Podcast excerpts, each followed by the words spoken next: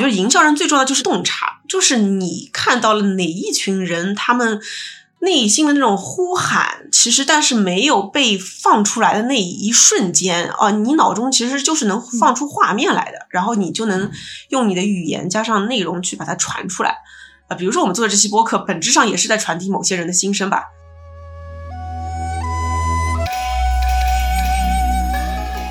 所以我觉得，呃，既不要说去证明自己什么都可以，就是 overachiever 是一个诅咒，也不要说，哎，那不就是好学生干的事儿吗？我就是个废柴，我不行就不行呗，我就是这样呗，我就是我觉得那也不行。嗯，你还是要就是说找到一个自己的坚持的地方和自己 enjoy，就是自己当下快乐，未来也会快乐的一个东西，然后去做复利的积累。因为我觉得品牌的本质是一种复利积累。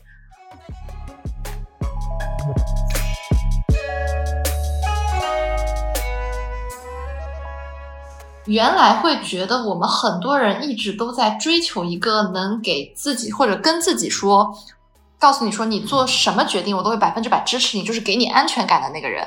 我今年意识到说，这个人其实是自己。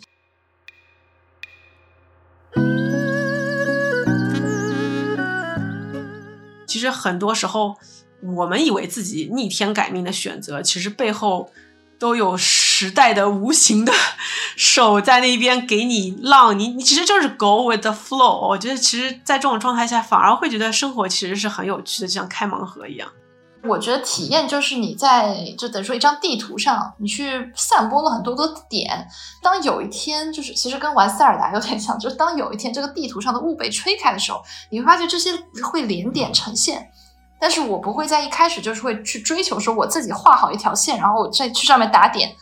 对，对对对对对，对对对，这个连点成线，我我我非非常非常认同。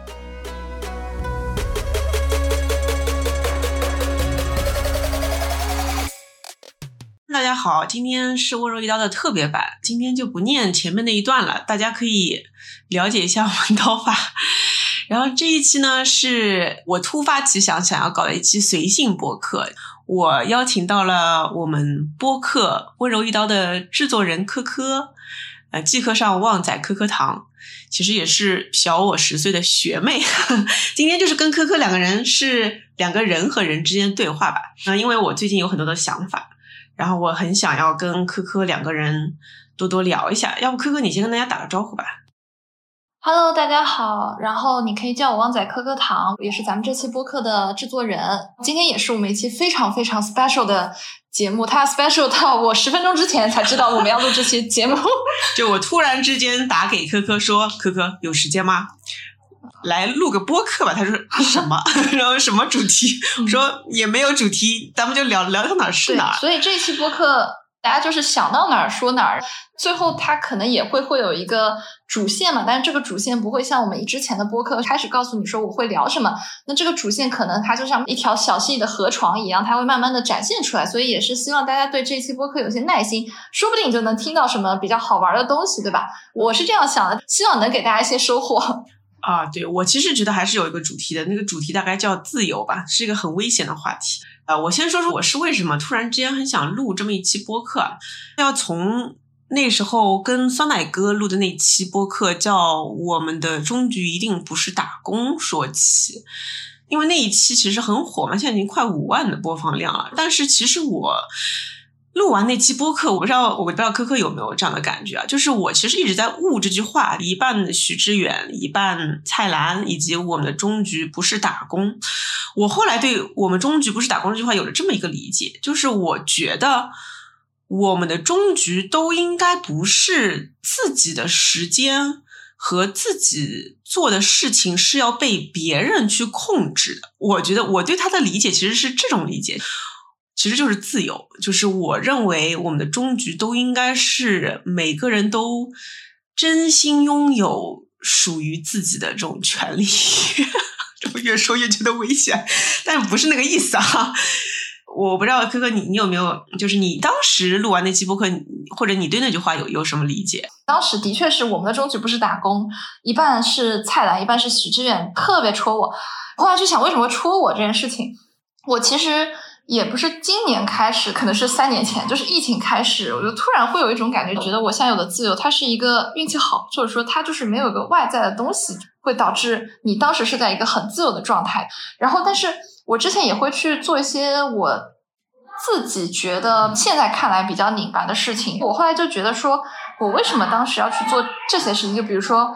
我们这一届人还是会觉得毕业我要进大厂，我要去什么 BAT，我要去怎么怎么样嘛，对吧？大家可能一些所谓精英的一个 routine。然后我当时在想，为什么要去做这件事情？说为什么会有这种世俗的期望？你会把世俗的期望再加到自己身上？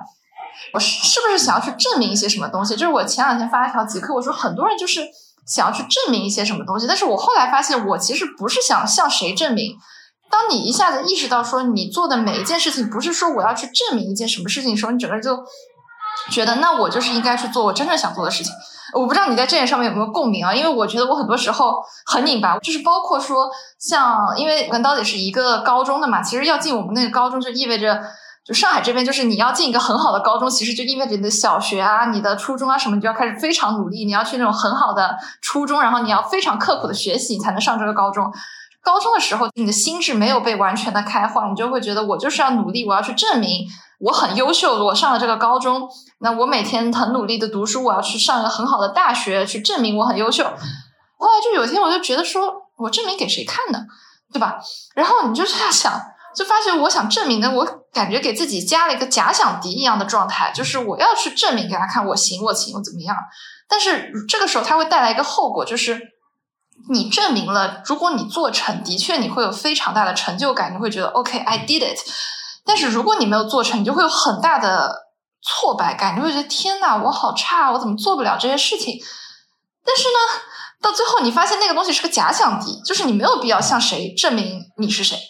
这是我这段时间的一个感受。哎，你知道吗？每次，嗯，我有很多共鸣啊，就是我也会想到这个，然后我这时候每次脑子里面都会飘过一首歌，我不知道你，你因为你是零零后对吧？你是零零年，我九九的，九九的，约等于零零后。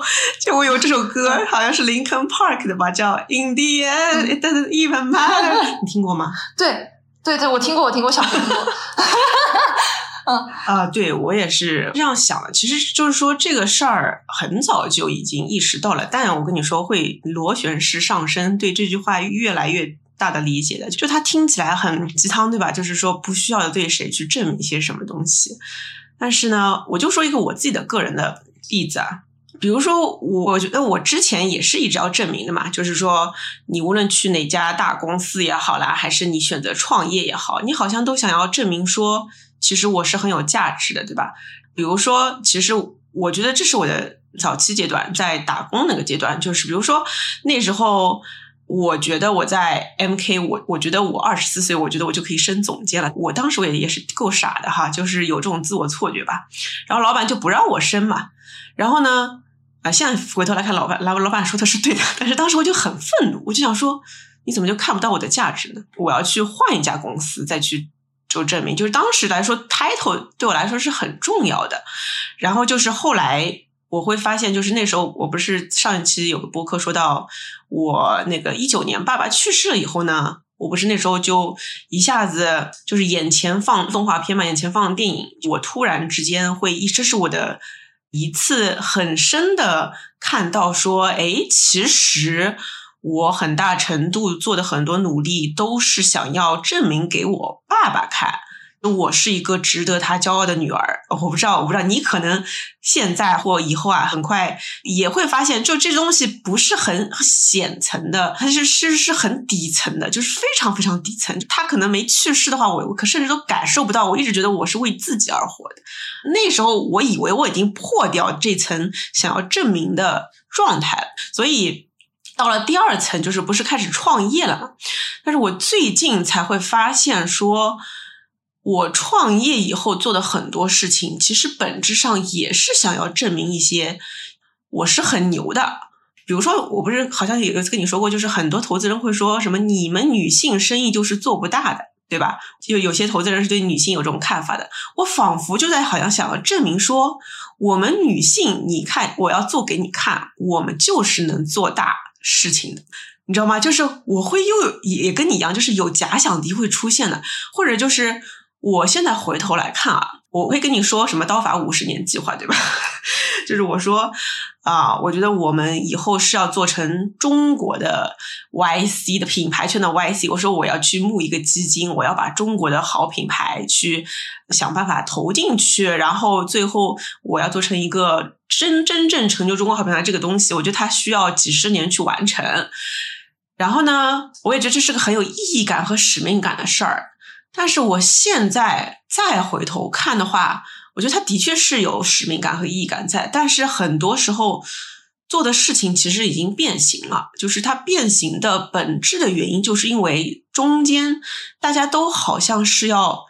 证明一些什么给别人看？包括我看到那些消费品的创业者，大家为什么在这两年会疯狂的融资，或者说去呃拿资本钱，会会快速去流量去把它冲上去，要做规模，或者大家双十一都会抢着去发一些，我是这个品类第一，我是那个品类第一。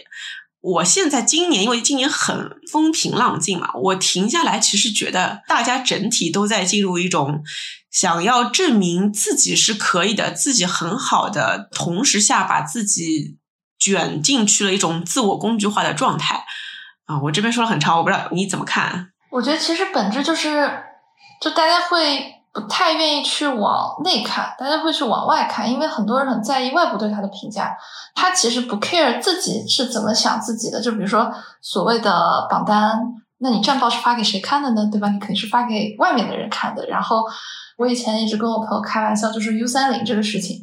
之前 U 三零刚出来的时候，其实朋友圈就会有很多人，他们就会转发说：“哎，什么恭喜我谁谁谁。” Forbes thirty under thirty，对吧？我不特指，我不特指 这一类的这种事情。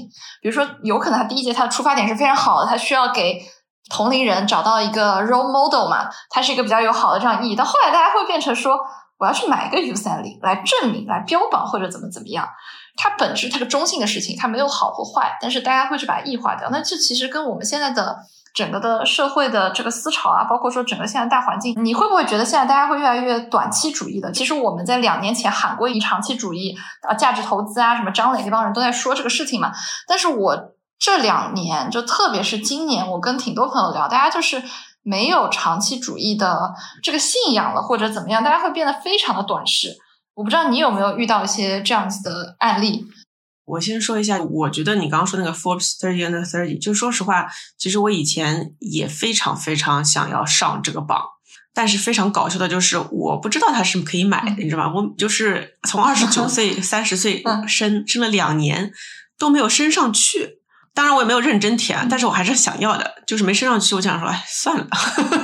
浮云，而且我看到很多我们的一些同龄人，大家都在上面，我也是很无语，就想说，好吧，anyways，但是我觉得其实这个东西呢，就是我可以理解为什么大家需要，是因为。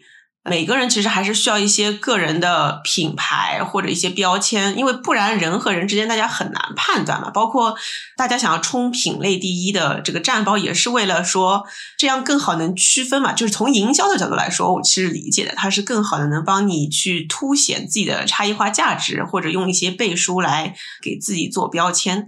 然后，但是它如果本身变成了一个驱动力，嗯，就非常可怕。所以我觉得这个就是有两个事，一个是把它作为工具，还是把它作为目的啊？就是这个其实是我觉得是不一样的。就作为工具，其实就大家都知道它是用来干嘛的。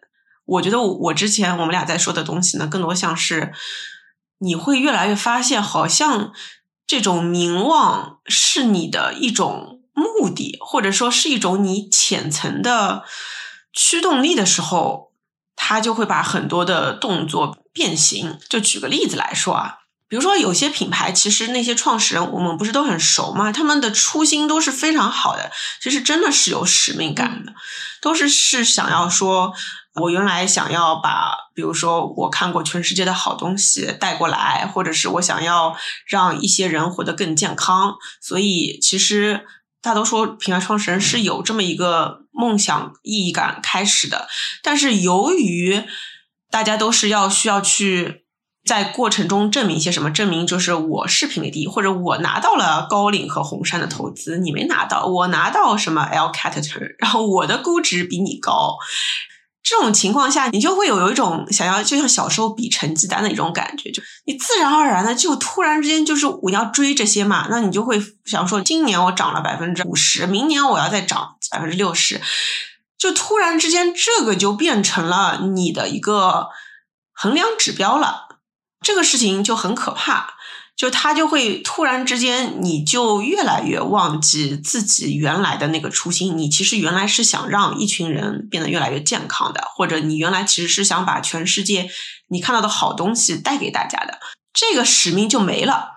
这个我其实想补充一点啊，就是我有个新的角度，比如说你拿了资本的钱，它其实就是要遵守它的规则嘛，它就是希望你能一年增长百分之一百的，它希望你是扩张的，但是呢。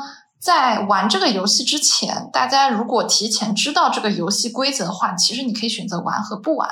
假设你已经知道游戏规则，你去玩了，那其实他选择就不是那种他自己做品牌那条路了。对，你就本质上已经给自己加了一道枷锁了。就是就是，其实选择之前是要想清楚的。我觉得大家一味的把资本给恶魔化也是不对的。其实更多的是说，你选择什么样的。合作伙伴，然后用什么样的估值，在什么阶段去进入，其实是更要考虑清楚的。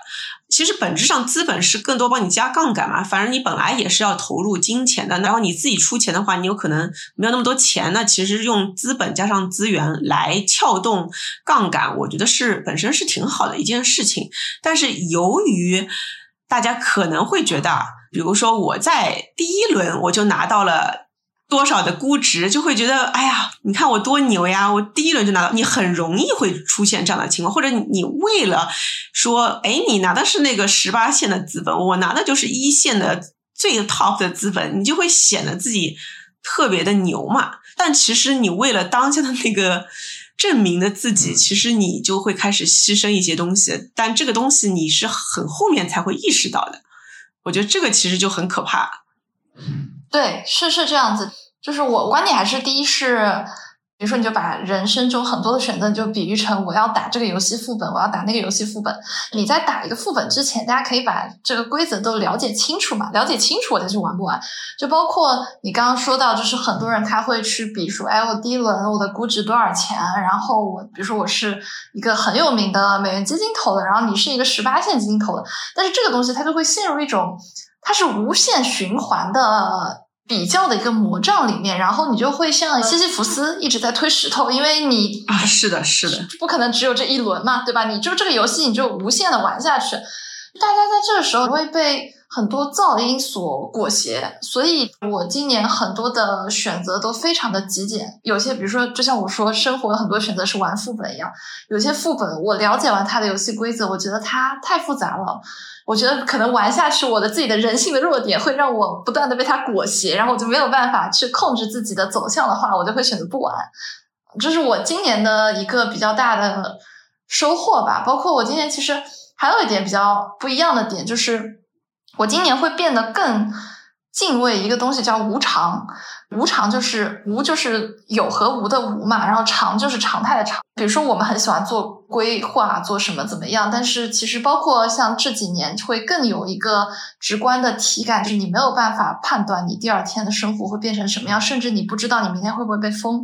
那在这种情况下，你怎么样去面对所有一切会带来变化的东西？就结合刚刚说的，你要研究不同生活副本的规则嘛？那这规则也是会根据你外面时间的或者环境的变化去变化。那你怎么样去面对这件事情？这也是我最近一直在想的问题。我不知道你有没有想过这件事情，就是我们怎么样去面对这些无常啊，或者说关于比如说生活的副本啊，这种副本的规则等等。啊，对，我觉得这个其实是我下一个想说的，就包括你刚刚说的那个长期主义和短期主义。我想再说一下，因为我最近这个事情想了很多嘛，就是我讲一下我自己的案例啊。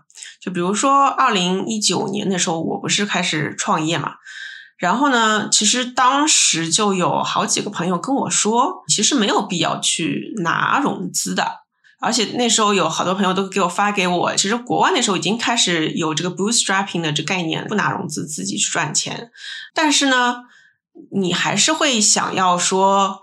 我觉得有两个事情，一个是所谓的安全感，总是会想要说，用一些东西来证明自己，让自己觉得自己是安全的。我觉得这是一个。第二个是过去的游戏规则和现在游戏规则，就突然之间今年就发生改变了。这其实就是你刚刚所说的无偿和副本。就是我说一下这个之前的规则和现在规则是什么区别。这这也是为什么我觉得所有之前说的成功方法论和 SOP 现在都要改。然后就是原来其实大家不是说完全只是因为想要证明的，而是之前是有一个非常明晰的退出通道。你先找到一个非常好的商业模式和赛道，然后呢？你就冲量嘛，冲量，然后你找到好的资本，呃，大家发现形成共识，就是大家都觉得这个是个好项目，那大家就击鼓传花，接连着上嘛。你只要保证你的数据好看，就一一路上去，然后最后上市或者被收购。所以这条路就是说，不管它是不是要证明一些什么，它都是非常典型的一个 VC 相信、创业者也相信的通道。对，但是呢。你也知道，就是这两年突然之间，他就因为很多种原因把它给关了啊，或者说这条路它就是不通了，而且就是不通的同时呢，首先这个门关了，其次呢，这个电梯。就不是以前有这个笑话嘛？就是大家三个人在电梯里面，一个在电梯里面做俯卧撑，一个在电梯里面做仰卧撑，一个人在电梯里面狂撞墙。然后到了顶楼以后，记者问说：“请问你们是怎么上来的？”一个人说：“我在做俯卧撑上来。”一个人说：“我撞墙上来的。”其实都是在坐电梯上来。然后呢，今年就是这个电梯也停了，门也关了，跑到三楼发现，哎，门堵住了。然后这时候你就傻了，还有就是这阵风也停了，所以今年这三个月的时候，大家都开始说，发现哎，怎么噪音一下子就原来刮了很多风的这个带来噪音就停了以后呢，开始说，哎，我又听到我内心的那个声音了，当年的那个呼喊声，当年我最想要做的事情又出现，所以大家开始说回归本质。其实我觉得是。本质上还是说，以前的卷是有意义的。以前的卷其实就是在我看来是透支自己的灵魂来换得快速的资本上的现金变现。因为我其实见过好多创业者是会说，创业给他带来了很多伤痕的，就是他的那个内伤很深的。就是看似就是非常成功，这些创业者一半说自己是有躁郁症，一半有抑郁症，就是大家其实都是很痛苦的啊。那。这个是一个阶段，但是现在就进入了说风平浪静，然后门关上了，发现你原来风口上的猪，你就是怎么就可以飞起来？你现在就是怎么猛踩自行车，你发现还不如之前赚的多，这就是今年的情况。然后在这种情况下，我其实是非常乐观的去看这件事情，就是我觉得有几个好事儿，就一个是你突然之间噪音停了，你就开始听到你原来内心那个声音了。第二个就是你开始会发现，快或者证明给别人看也没啥意义，因为原来证明给别人看，其实本质上是要煽动那阵风嘛。那像那阵风既然也吹不动，那不如就向内寻了。所以在这种情况下，我觉得今年我其实一直会说大变天嘛。这个大变天其实就是说，大家开始意识到自己就是个普通人。嗯，我就是一个普通人，之前其实就是乘着风。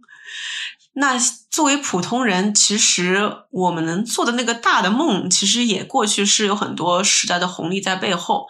那现在其实更重要的是要做好当下的事儿。有些人可以把它认为叫短期主义，现在就是能干一船是一船，也可以这么理解吧。但我觉得更多的是说，我自己觉得啊，就不是说你长期的理想。不见了，而是我觉得长期的那个价值和理想依旧在的，但是你会更现实的看好，说其实你会知道自己是有很多无力感的。那在这种情况下，自己当下到底能干好的一件事儿是什么？这种当下感，我觉得今年越来越强了。其实我觉得刚刚你说的很多点都可以展开聊一下。我想先聊一下你里面提到的有个词叫共识，因为共识这个词其实。我感觉是今年我听到非常高频的一个词汇，就包括说像刀法提的人群战略嘛，也是说要找共识。然后包括我之前问我朋友，我说为什么就字藏品 NFT 能火，他们跟我说是在卖共识。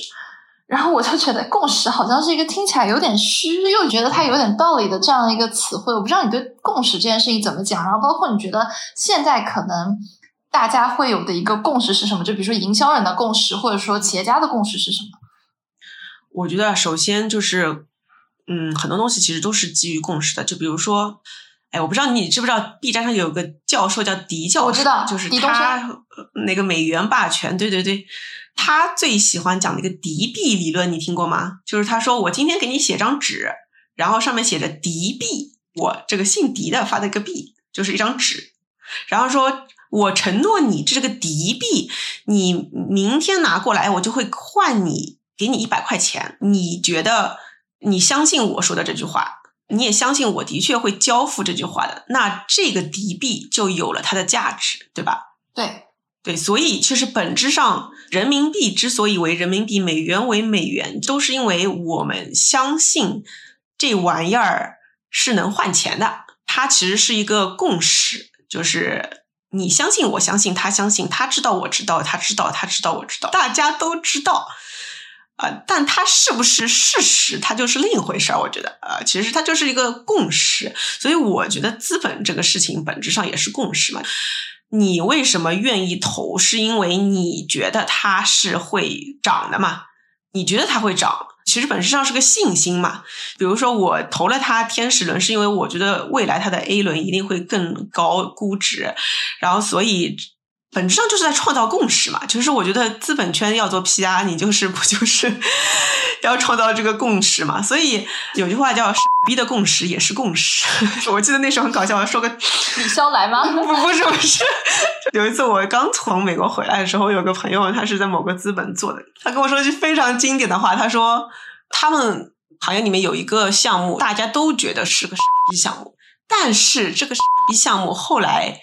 被某某公司给收购了，然后而且以很高的估值收购，他就跟我说了一句英文加大中文的一句话，他说：“You don't have to be a 牛逼 in the VC 圈，It just takes another 傻逼 for you to be 牛逼。”这句话我我那时候是刚回国，你知道吗？我还没加入一二三之前，我听那句话我就，他那时候已经回国好几年了，然后。他说：“哎呀，他说我悟了。他说什么玩意儿找牛逼项目？就是如果只要有一个傻逼愿意用一收盘，这个 就是就是牛逼。只要有人有共识啊，然后我哎呀，我当时就觉得好黑暗。呃，然后所以就是共识这个东西，但是我说的比较黑暗。今天。”有很多东西大家都是基于共识的嘛，比如说大家是不是认为接下来自己的钱都会很紧？如果很紧的话，是不是大家就都会倾向于不消费？其实都是一些共识，或者我们相信很多资本圈之前去投消费，是因为它都有共识，是认为中国是新消费是能够快速退出的。比如说，这都是共识，有了这些共识，大家才都会去做这些事儿。但是今年有个很有意思的事情，就是我觉得很多共识的底层它消失了，你原来坚信不疑的东西，它开始发生变化了。这个就很有意思了。这个真的只是今年才开始的吗？肯定不是今年才开始的嘛。他一定那时候在跟我老公讨论说，历史的变化是在无形之中的。你你其实没有一个明确的拐点。当然，今年绝对是一个很大的拐点。但是，就是这其实已经，我不是说光说资本这件事情了。而且我觉得也不能多说。我懂你在说什么，我想我们的 听众听众也懂我们在说什么，就大家懂就可以了。啊，我记得那时候是也是跟混沌出来的一个朋友在聊吧。就是我觉得混沌很多东西都说的是很底层的嘛。就你今天看到的，其实营销这种东西都已经很浅了。营销的下面更多是你的人的信仰、人性啊，对人性下面还有，比如说你对于国家的信仰，你对于社会的信仰，你对于。很多全球化的信仰，就是有很多的基于这些下面，就比如说，我们一直觉得宝洁、联合利华品牌做的特别牛。我记得有个 AMA 的人就问我说：“为什么那些外企品牌做那么好？”你现在回头来看，它不就是一种过去的共识吗？就过去的共识就是外国来的品牌好呀。这其实是有一种贩卖文化的优越感的共识。然后那天在跟哪个外企在跟他们合作的时候，他们一个 C 叉 O 级别人说了句说，其实本质上我们并不是在做品牌，我们在做的是 scalability，只是把外国做的好的东西带到中国来做 scale 而已。那这个共识是不是现在还有？也不一定有了嘛。就你也不觉得一定外国东西就一定好。当然，在某些品类上。你可能奢侈品上，你还是觉得啊，外国的好，但是这些共识都在被重建。哎，我们怎么会提到这么远的地方去？我这里插一句，我觉得现在的共识它还会有一个特点。本来，比如说大家的共识可能是以一个以亿级为基数的人口的共识，但是现在的共识你可能会变得越来越小圈层化。哎，对对对对对，我这个刚想说，哎，你提醒我了。哎，我发现播客这东西真好玩，就是真不知道从哪儿聊到哪儿。就现在聊到这事儿，就是 我觉得那天我在跟潘乱直播时候也说嘛，就是人和人的欢乐并不相同。我只是觉得你很吵闹。我现在觉得这个非常明显，最大公约数消失了，人以群分，就是大家越来越去中心化，然后每个圈层的共识其实是很不一样的。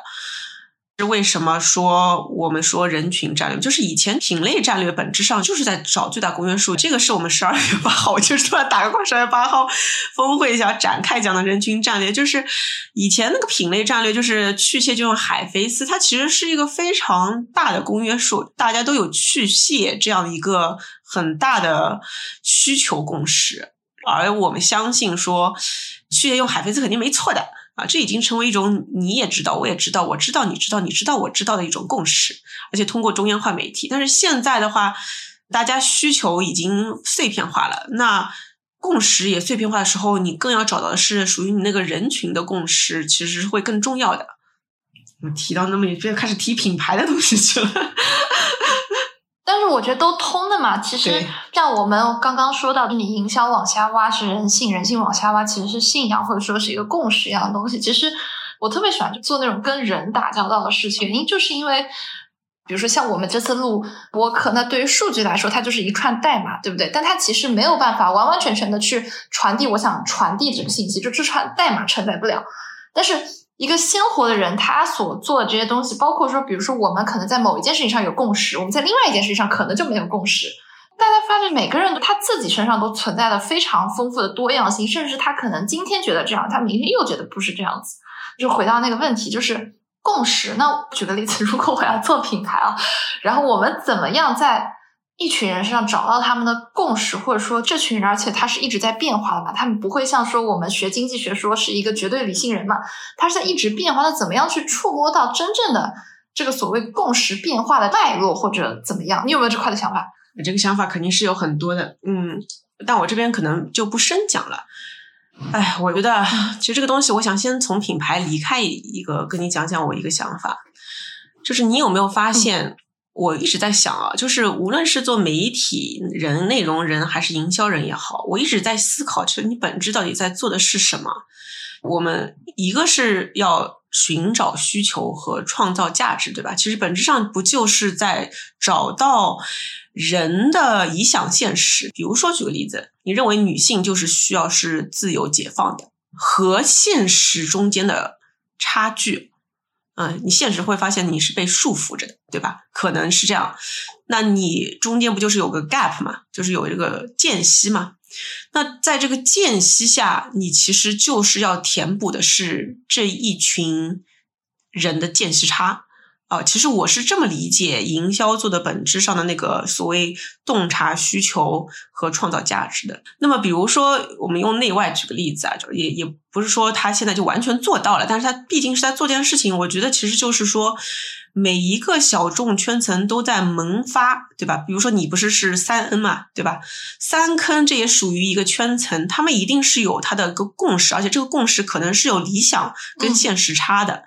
当这种理想有现实差的时候，你其实就是需求没被填满、没被满足的这种过程中，你你可以通过功能和精神双诉求去填补它。这时候就有了品牌，其实就有了品牌和它的。产品就产品其实只是这种意识形态差中间的一种产物啊，所以比如说你用了一个无钢圈的内衣啊，其实在我看来，它只是说需要被自由解放的这种意识的一种物质化的产物。本质上其实是要完成的是这群人他的共识。那么我再放大一点说啊，你在看媒体人和营销人，我们先不说营销人，说媒体人吧，因为我们现在也算半个媒体，对吧？我其实以前没做过媒体，但是我觉得媒体跟营销做的本质上是一个事情，不就是在制造共识吗？就我记得我那时候创业的时候，我找了一家资本，资本那个大哥问了我一个问题，他就说：“你觉得如果你这个人是一家公司的话，你觉得你最大的能力是什么？”我说的是，我有极强煽动和创造共识的能力。我大概大概就是这个意思。我自己看我自己能力，其实就是我能平地起风。其实我觉得营销人最重要的就是洞察，就是你看到了哪一群人，他们。内心的那种呼喊，其实但是没有被放出来的那一瞬间啊，你脑中其实就是能放出画面来的，然后你就能用你的语言加上内容去把它传出来。啊，比如说我们做的这期播客，本质上也是在传递某些人的心声吧。呃，其实就是你刚刚说的对人感兴趣，我觉得科科也是有这个能力的。就或者换一个词呢，它可能是一种 storytelling 的能力，就讲故事的能力。我觉得其实不是 storytelling，我觉得 storytelling 是一种技术。我觉得它其实就是一种创造共识的能力。他就是那时候那个资本那个老大，他说：“那你好好想想，你这个能力到底未来会用在干嘛啊？他一定是做超大生意的事。”这个生意已经不是生意了，我感觉就是，所以营营销在美国的白人里面，营销人做的最强的，一定都是去总统办公室的嘛。对，所以我觉得这个事情很有意思，所以我至今也是觉得营销人，我我把它看得很非常大的一件事。所以我刚刚说了，营销人、媒体人等等人，其实就是在找到人群的共识，并且把它放大了。的过程，但是我觉得，如果你要做这个好的品牌产品人，你不能只是是一个煽动，对吧？你得是看到了他们背后的那层需求，还能创造出产品来解决这个未满足的需求的，你才是真正的品牌人。不然你就只是一个煽风点火的人。哎，我觉得我们这话题好有意思，一下子就到这儿了。你看播客就是这样，我们俩从来也没聊过这么深刻的话题吧？就是我们俩好深刻，就是播客就是突然之间会跟你聊了一些。啊，你自己平时都不知道，原来你想过。你有没有发现，你有时候会写一个东西，或者或者讲一个东西的时候，你会怀疑说，哎，这是我讲的吗？是不是？It's God doing it in me，就是是不是 God talking，然后只不过 through 我的 body，就是有这种感觉。是的，就是我之前也参加过几次朋友的播客录制嘛，然后录完人家让我听，然后我越听越想啊，我说过这东西，就会有这种感觉。哎，我觉得，但这个就是，比如说，我们如果从个体角度来想，我们肯定是个体是追求自由的。但是作为一个，比如说十四亿的国家来讲，他肯定是希望统一的嘛。看角度放在哪儿。当然，我我作为一个个体，我肯定是从自己个体出发嘛，对吧？自己都弄不好，我为什么要先去想别人呢？这是我觉得是我们这一代人的这样一个想法。哎，这其实，我就现在就在跟你聊一个事情，就是比如说我们俩现在差十年，其实我觉得这十年，就比如说举个例子。八零后跟七零后，比如说认知上或者对某一件事情的共识，他们的 gap 会比较小。但是，比如说我作为一个偏零零后的人，跟你作为一个九零后，我觉得我们其实，在很多事情上的共识，就是那个 gap 已经很大了。就是你还记得有一次特别好玩，就是你中午吃饭的时候，跟我们公司的一帮员工吃饭，问我们大家，就说你们会不会想要结婚这个事情，然后那一桌上没有一个人想要结婚，没有一个人想要有小孩。但是这个是我觉得这是我们这一代人跟你们这一代人比较大的一个不太一样的地方，所以我其实也很好奇，就是比如说你对于 give birth 这个事情是怎么想的？哎，我其实真的蛮有意思，就是我觉得我们这一代，我觉得九零后，我们是我是九零年，我觉得九零年是个最尴尬的一代。那天我们不也跟橘朵 CEO 啊说你们这一代很尴尬，具体为什么尴尬就不说了，然后。但是就是说，嗯，觉得我们这一代就是说已经开始是是两个，就八零后和零零后的中间嘛，既有八零后的一些嗯思维，也有零零后的思维。就是说，我们这一代已经有很多人是不结婚，或者就是说到我现在这个年龄，大家都开始离婚了。所以我有个朋友说，哎，你们可以先看看啦，我们这一上一代已经开始准备离婚了，你们可以 接盘。但是我觉得还是，嗯，大家会。会有想要结婚的想法的，但是呢。能不能结婚就是另一件事情，就是说能不能找到跟自己合适的人，其实是一个一个很大的问题。其实是我觉得供给和需求还是不匹配的，所以在这种情况下的话，我们很多人已经开始说，其实也没有必要一定要结婚，是这么一半一半的情况。但是我真没想到那天我是问公司的人，大家就是不是说我不要结婚，是我压根就不想结婚，而且是全桌都这么跟我说的时候，我就有点震惊到了。对的，就是我也很震惊。我想至少得有一一个两个吧，但是我在想，天啊，没有想到这个共识能那么大范围。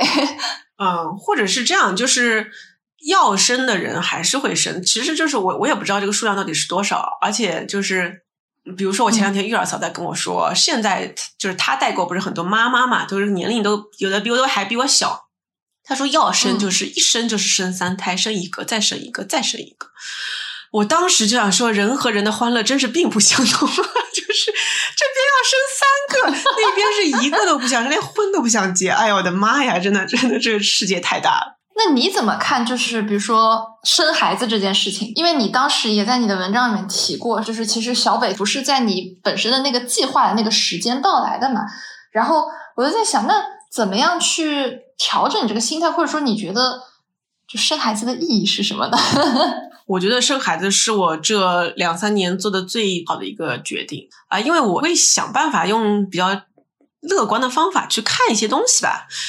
没生之前，我充满了恐惧，就是其实一直在逃避，一直在逃避，觉得我创业还没。搞明白呢，然后我现在生个孩子的话，我又是体型又怎么办啦？然后又听人家说什么生完还什么一年要恢复啊什么的，然后什么夫妻关系会变差，我我也是很害怕的。但他后来就是真的是不小心怀上了，那怀了就怀了吧。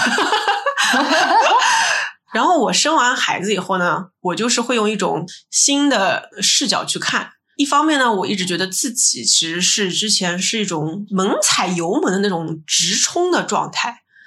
第二个呢，是我一直觉得我是一种偏男性化的那种女性啊，就是我其实身上那种温柔感很少。我们之所以有温柔一刀，我也在本质上是因为我生完孩子以后，我多了一分柔软在身上。我原来其实还是蛮刚硬的，然后为什么叫刀姐嘛？然后第三个就是你看到一个新的生命，它一天天长大。他那个眼神里的那个清澈，他看到每一个事情的那种欣喜感，你会开始感觉到这个生命，生命是多么的 amazing，就生命是多么的不一样啊！至少之前我们就说创业，不是本质上还是有一种想是想要证明一些什么东西嘛，对吧？想要说我很成功啊，或者怎么样的。但是生命的诞生，看它那个成长，就像是看一棵树发芽。你不是在家里养了很多植物吗？那种生命力啊，这种感觉，对内心的那种成长，它就是真的是向内而萌生的那种力量。我觉得跟创业完全不一样啊，这种感觉太好了，嗯，非常非常好。我懂你意思。我有时候现在看我的植物发芽，也是这种这种心情，就是天呐，大自然好神奇啊！它怎么还能再发个芽呢？就是这种心情。对，而且就是我觉得生孩子很像是让自己重新活一次，就不是说我要把我的一些寄托放在他身上，而是你其实有时候会想说，哎呀，我小时候就是因为爸妈老是要我让我考试，或者让我要成为一个优秀的人，要让我怎么样怎么样。你觉得，哎呀，从小是带着。我们这这一代，我不知道你你怎么样，反正就是带着枷锁长大，就很多时候就是我爸就是从小跟我说，你长大要做联合国秘书长，你可见我的压力有多大，对吧？超大，超大，太大了。就是何苦呢？就望女成凤成这个样子，然后所以这个我觉得就是我真心希望说我的孩子能够快乐自由的长大，然后能够。为他自己而活，这种状态就看着你也会很开心，你就觉得很好，嗯。哎，这个让我想起来，就我突然想跟你聊一个话题，就是卷和不卷。因为其实你刚刚提到，你说你从小就是你爸爸爸对你的期望都非常的高，希望你去当联合国秘书长，其实压力非常大。然后我是小时候是那种，就现在有一种卷法叫自来卷。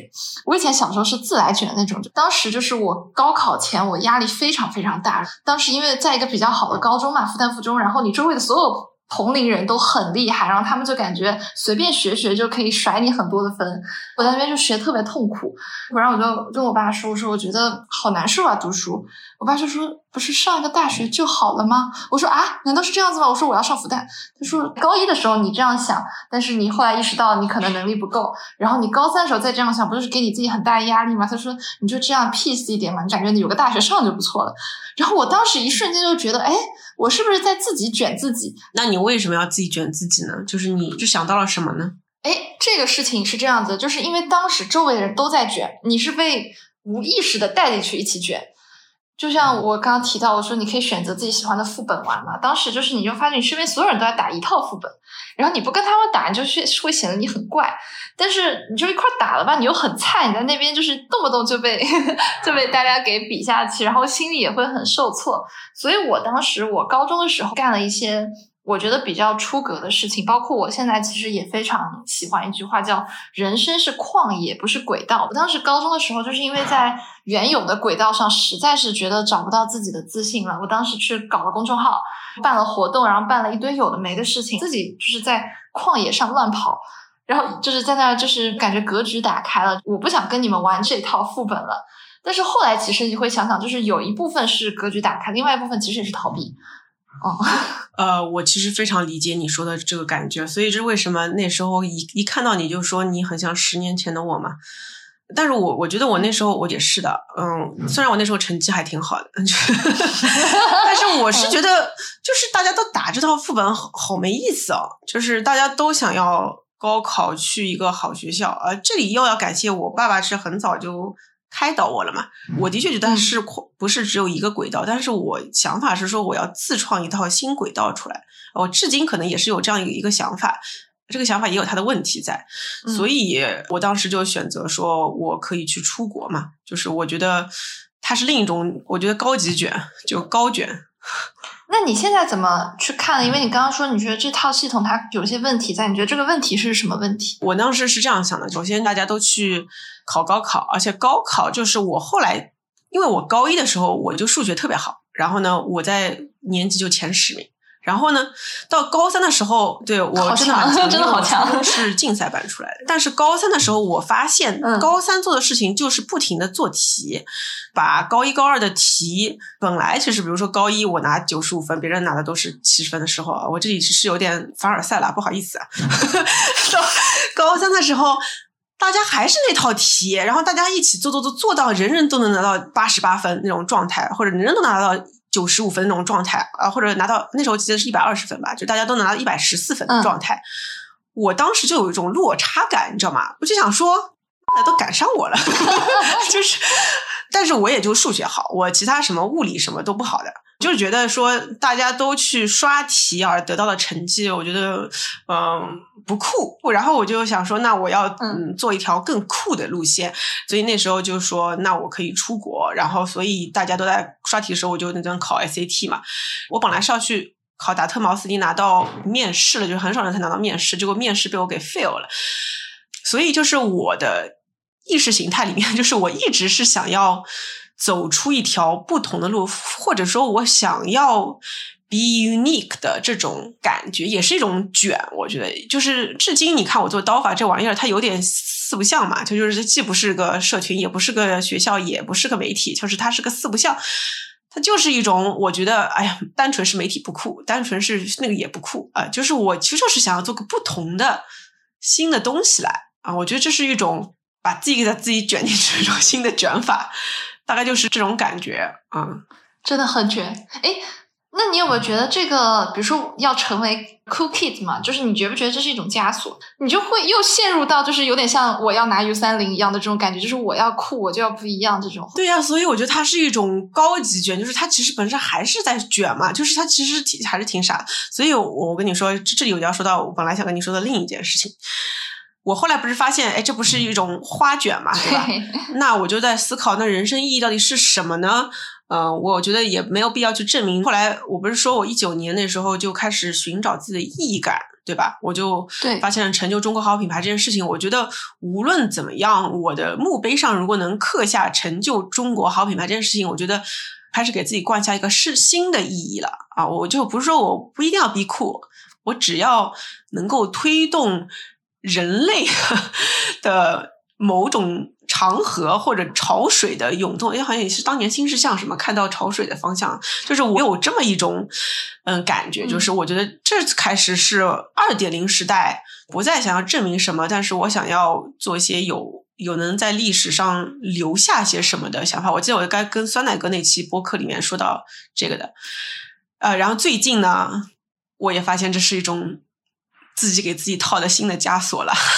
这这事情也很有意思，就是那天不是酸奶哥在说，我们不是在热烈的讨论这件事情，就是我说我我觉得我就是个许志远嘛，就是我觉得都是要有意义的，没有意义，人不就是活在自己编织意义的网络下吗？然后他就说，呃，他想一半做个菜篮，就吃喝玩乐，嗯，不如任性过生活。然后我最近因为我老公也在跟我聊这样的事情，就是他说，哎，如果你。这么热爱你今天做的事情，也那么有意义感，那你干嘛经常抱怨你很累呢？你那你抱怨个屁啊！你应该很享受其中呀。哎，我那时候就想说，哎，说的对哦。就是我记得我还在集合上写过一条，说上班好烦啊，就是好不想上班啊，就是为什么我要这么累的？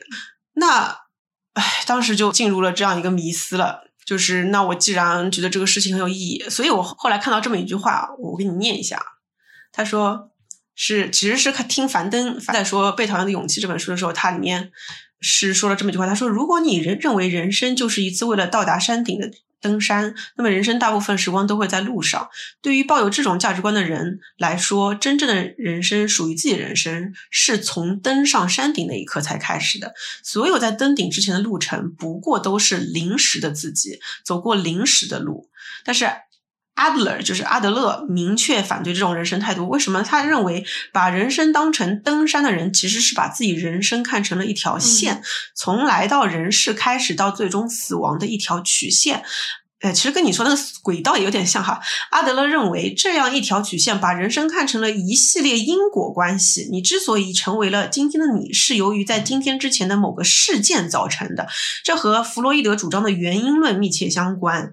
然后，但是我们在一开始就明确指出了阿德勒反对弗洛伊德的原因论，并且坚定的认为，我们的不幸不是由于过去的原因造成的，而是由于我们自己亲手打造的。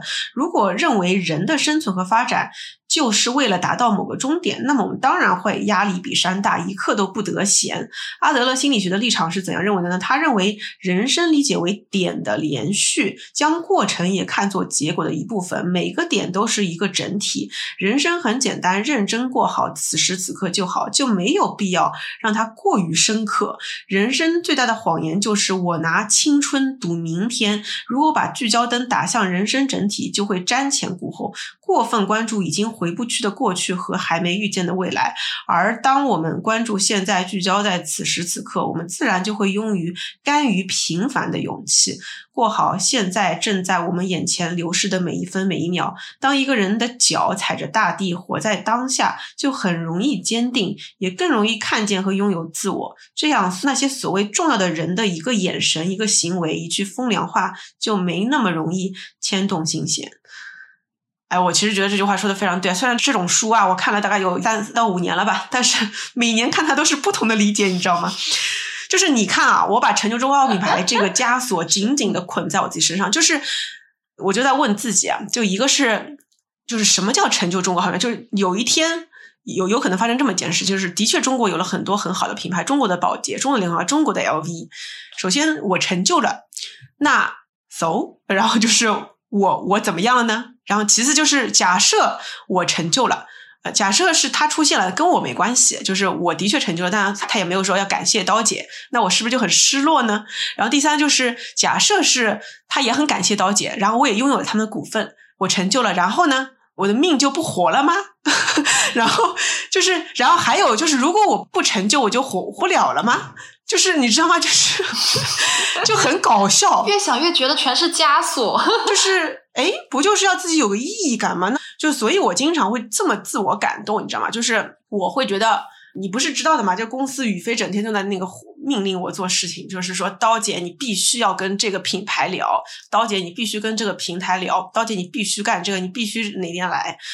然后我就会想说，对啊，为了成就中国好品牌，我必须要做这件事情，我是要做这件事情，我不得不做这事情，我必须要做这件事情。但是，真的是必须吗？然后还有就是，如果是要成就中国品牌，这些事情真的一定要我做吗？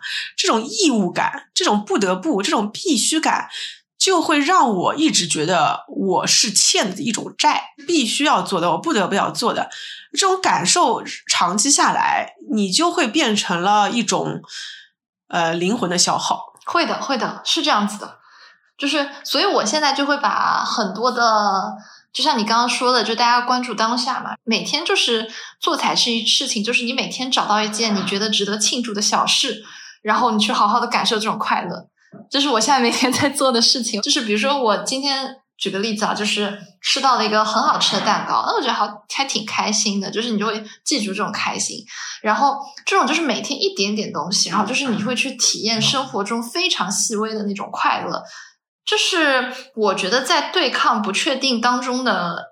我的一种做法就是我能掌握它最小单位的一种确定性。对，我明白你说这种想法。然后我记得有一天我听了哪个播客，就是说活在当下。我就是在机课上还转发了。呃，你记得吗？那天我们跟酸奶哥聊的时候，他不也在说这句话吗？他说你会反复横跳的，因为呢，首先就是如果你一直只是关注当下的这种感受啊，你突然会觉得。还缺点什么？就是我是觉得缺了一一根叫人生的主线吧，就是那种所谓的意义感，来把你做的很多事情来连成一种 meaning，对吧？这个你那天也在跟我讲，我觉得就是意义感，在我看来是非常需要的，不然我我其实很难接受无意义的活在当下，但是又不能意义感大到变成了一种。为革命的牺牲，因为我一度其实就是这么样子的嘛。然后我觉得我是什么一种状态啊？就是我觉得是你刚刚说的那种极度的反面。我睡觉的时候，我一早醒过来，我就会想说，什么事情、什么什么事事情没有干。然后呢，我在做普拉提的时候，我也会心里想说，待会儿那个会我要怎么开？我周六晚上的周六晚上是我唯一一天是能够稍微放下一点心情的，但一到周日早上我就想说明天要开周会，你知道的，所以星期一早上我们核心会，我周日早上就会想说我得去写报了。然后第二呢，我要写一个刀姐的周的博客飞书上，让大家知道我这周的经历，就是我是每天都把自己。给安排好的这种状态，然后呢，在这种情况下发生了什么事情啊？科科应该其实很了解，就是我会发现啊，哦，我做的很多事情就失去了它原来那种自由的感觉了，你知道吗？你很像是把自己自我工具化了，就是星期我要干嘛？星期一开周会，星期二我要开峰会的会，金刀奖的会，周三我需要开小 C 会，周四我需要见两个商务合作伙伴。周五我干嘛干嘛？周五我要拍三个短视频，哇！你这时候你觉得你是个超级 AI 机器，你知道吗？你就是觉得，而且这个 AI 机器是有一个使命写在你头上，叫成就中国好品牌。然后我就觉得这种状态让我觉得宁可成就不了好品牌，就是也不要成就好品牌，你自己人都快活不下去了。所以我当时就想说，很多事情有必要我自己去做吗？这个公司真的需要我管理吗？而且还有一件事情，就比如说我们不是有个社群吗？我当刚开始刚建这个社群的时候，他我的想法很简单，当时只有这知识星球，也没有微信社群的。然后我想的想法就是，每天我把我看到的最新的营销的一些资讯和我看到的营销的感受和一些案例带进这个知识星球来发一发。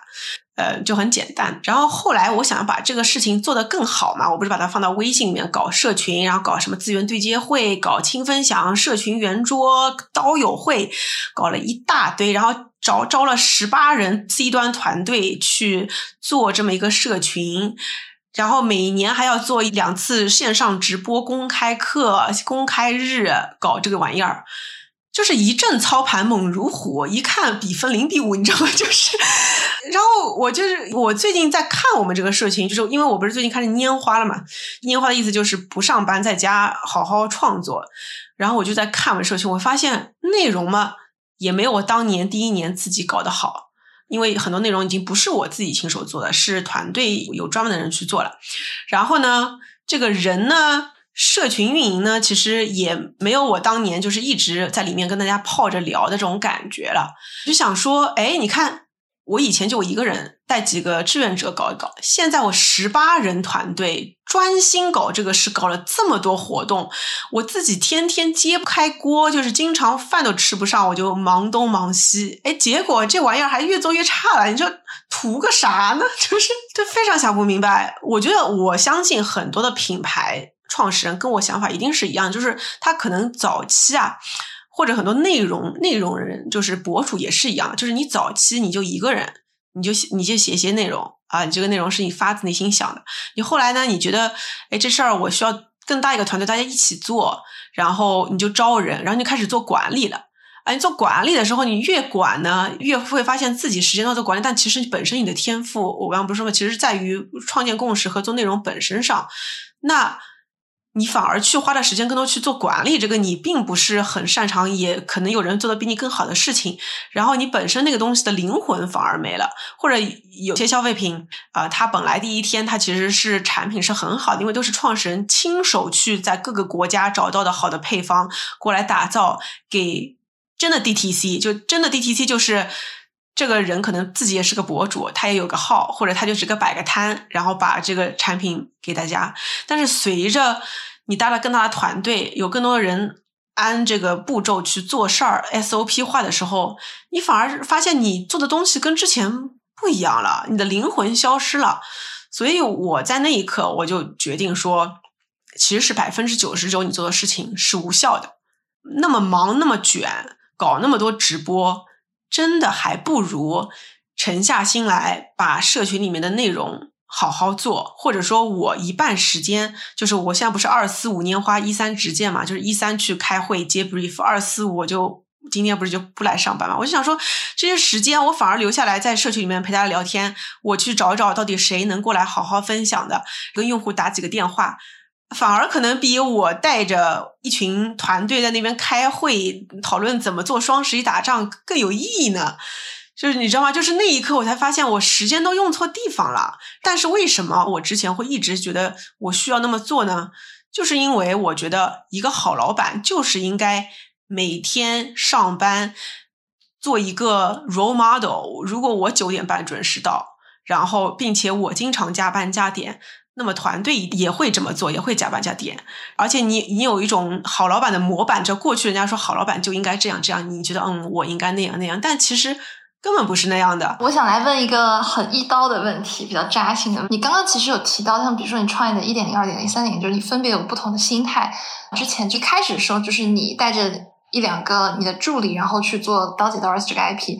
那你有没有觉得后面的，比如说，甚至是当我们的人数变多、管理幅度变大的时候，你会觉得非常的会囿于这种开会嘛？如果给你再来一次机会，你会让人数就保持在一开始那种，就是一个特别特别小团队，然后做这种内容的。因为这个就是涉及到现在我们要做什么嘛。其实我已经想的非常明确，我不是说原来的那个团队，我是觉得其实要找专业的人做专业的事儿。我最近不是也在即刻发展这个想法嘛，就是要分清哪些事情是其实是你的独一无二，哪些事情其实没有必要你去干啊，你就不要去硬要去干。啊，就比如说，我举个例子啊，就是我我们把我们公司现在其实就是结构分成，假设就说个社群这一个产品好了，它其实分成呃用户运营、会员运营，然后和这个社区内容，就是这里面的内容等等等等。其实还有就是要分清楚大家买的到底是什么，就是大家买的其实就是我。打造内容的那个能力，或者我的那个眼界和资源，那其实我就只要去抓那个课程内容这一块啊，然后我抓这一块就好了，我就把自己当成一个课程内容负责人。但是用户运营和会员运营这两个板块，其实在线教育已经做得非常成熟了，我完全可以找一个在线教育过来的人去赋予他去管这个的责任和权利，我跟他定好边界，而不是我去带。你大概懂我意思吗？就是，其实就是说，这是第一个。第二个就是，我们的产品也本来其实就不应该只是用社群会员这一个产品，因为其实我对产品是一，营销是零这个事情也每年有新的理解啊。就是以前大家都说产品为王嘛，这个事情大家都觉得是有点感觉像正确废话，但我怎么理解的？就是到底是哪个产品才是真正的能够体现成就中国好品牌这个使命和价值的？是不是社群？社群它的核心的交付到底是什么？比如说啊，很多人其实进社群，他可能要的是资源，但是我今天交付的却是内容。那可能社群本身就不是一个最好的寄托这个使命的载体。这是为什么？我就把后面的产品，我跟现在跟酸奶哥不在规划新的产品嘛？我们就是本身这个产品这个毛就定错了。那我我就是死了命了，老是要把这个产品弄好，而且我还要去带运营团队。那本来其实就不对，就是用错力了。所以这个事情要很长时间才会想清楚。但是当你没有停下来的时候，你就像个陀螺一样转的时候呢？你就会觉得，哎，这事儿我没做好，我得再努力，再做好一点。这个我没做好，哎，我得我得再努力，再做好一点。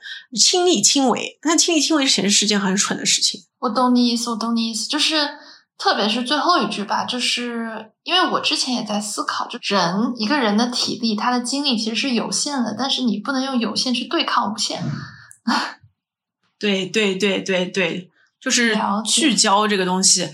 哎，你看这个东西很有意思啊！我跟你分享一下，就是我因为我在反思，你聚焦到底做什么事情的时候，它得它有几个前提，对吧？就第一个是你得看清楚你的最长的核心能力到底是什么，这个看不清楚之后，你很难去聚焦。第二个是你要敢于放弃和停下来和说我不行。这东西就是我就是不行的，比如说用户运营，我可能就是做不好。第三个是你要看清楚你的这个核心能力是不是有大量的价值，跟你要做的使命也好，跟社会的这个价值是不是有关系。这其实就决定了你的公司的商业模式，所以它背后本质上是。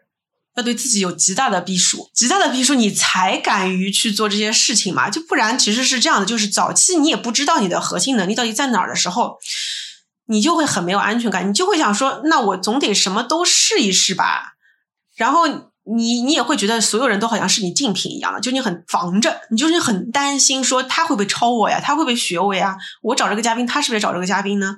就是我创业第一年是很没有安全感的，呃，然后就是什么事儿你都会想要自己去做，想要去控制，呃，是因为本质上你不知道你的核心竞争力在哪儿，也不知道这个核心的竞争力是不是最大的价值化，还有就是你就大家都是 formal 的，就是什么都不想错过。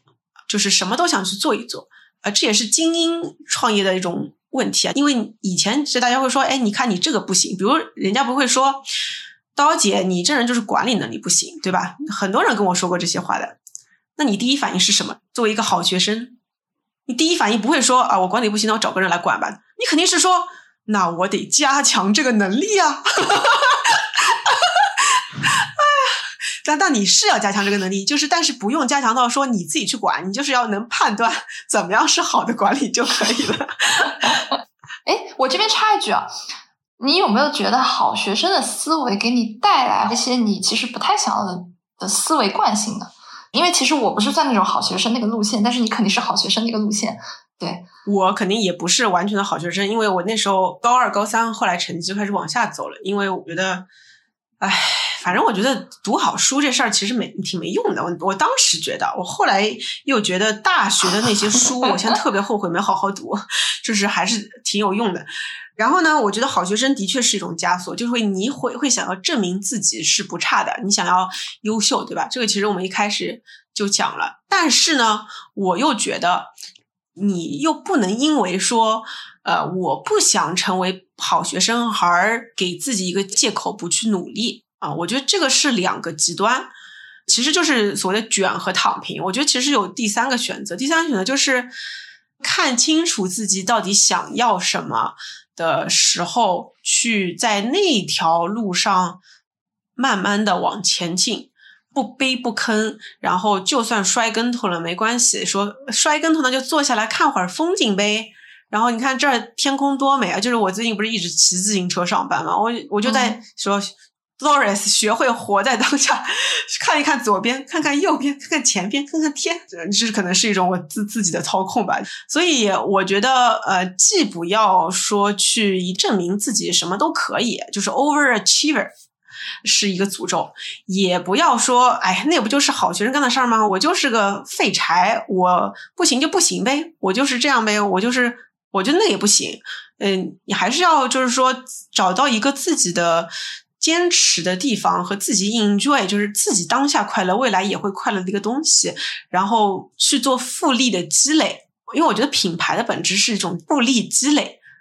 你看，就比如说我们俩，我们俩不是一直在做我的短视频嘛，对吧？我们整个团队呃一起在做。呃，你看我们就是会发现，今年也没什么。流量对吧？也不是说当年你瞬间就能十万加的爆款的。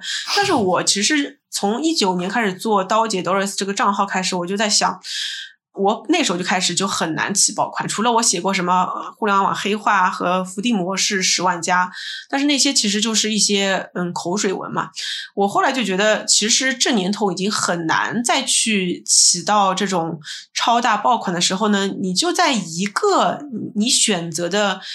只有你的属于你的那个地盘里面，你就慢慢的积累经营，就在比如说在品牌营销增长这三个词上，不停的去积累积累积累积累，积累到一定有一天的时候，大家就会把品牌营销跟你划等号，呃，所以就是做这么一件事情。对，就是会把比如说想要达成这个目的的时间去拉长，就是因为比如说浮躁的时候，大家都要说。三年怎么怎么样，五年 IPO 对吧？这种，但是现在就是大家意识到说你快也快不起来，然后也就慢慢做。这就跟之前我记得是哪一个品牌创始人说说为什么他会发现日本那边很多人做品牌做的挺好，他们调性非常非常好，就是因为那边大家知道快也没有什么结果，就是你就是慢慢做呗，然后所以他们就会有特别多，说好几十年甚至几百年那种积累下来的这种品牌。对对对，你那时候记得吗？我们去 Google 的时候，那个有个姐妹说，她在日本的时候说，今年增长太快了，不行不行，过快了，我们得慢下来。对对对对，他他们就会有这种意识，但是我觉得这也是我们这边可能会出现的一个趋势。那还是就回到我刚刚那个问题嘛，就是你今年有没有意识到什么你以前从来没有意识到的事情？就是今年你会一下子觉得，哦，原来是这样子的。我觉得我今年有两个很大的改变啊，就一个是我觉得我是真正意义上开始接受合伙人了。这个合伙人的概念呢是是这样子，就是你真正的开始放弃一些控制和让权出来了。哎，我觉得这这个我说的具体一点啊，这是什么一种感觉啊？你看，我因为之前一直是在一种。被枷锁的状态，然后和要快一点达到使命的这种阶段，对吧？就是这种速度感。所以呢，在这种情况下，你会想要怎么样？你知道吗？就是当你有个很大的一个包袱和目标，和你想要那根过去的路尽可能的直和短的时候呢，你想要冲刺，你想要速度快，对吧？那你会做的一件事情就是控制。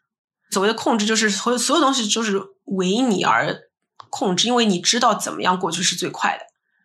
然后呢，所以这时候控制最好的方式是什么？就是中央集权嘛。就是因为呃，你够 独裁，你很多东西都掌握在你一个人手里，大家都听你的，然后你又知道去哪里，你又知道该怎么去，你就直接定好怎么去，然后就是大家过去就好了嘛。那这时候你其实是不能去把。不能把真正的权利去让出来的，呃，你你可能可以把一些板块，就是让更擅长的人去做，呃，但这个跟让权其实是没有关系，我觉得是这样子的。然后呢，但是在这种情况下，它是一种焦虑的、速度的、担心东西裂开的这种状态。但是因为我刚刚说了，我我这种慢慢慢下来，然后想要让它。更多去生长的那种状态，其实这个就说到我另一点了，把公司到底看作一棵树还是看成一个机器嘛？就刚刚说的那种，就是等于说我在控制一辆车，这辆车我我就踩油门，我知道从 A 点到 B 点这样滋过去，我觉得是最快的，然后我就想办法打造各种 SOP，让各种去快。但是如果你把它看成是一棵向上生长的树啊，这棵树你知道大概是往天的那个方向走，但是它中间可能会开花，那那边发出个芽，这边怎么样？它是有生命的，嗯，那它就是不一样的。如果你希望这个机器上车能尽早到达 A 点到 B 点，那就是我一个人开车，你们都别给我逼逼，就听我的、啊。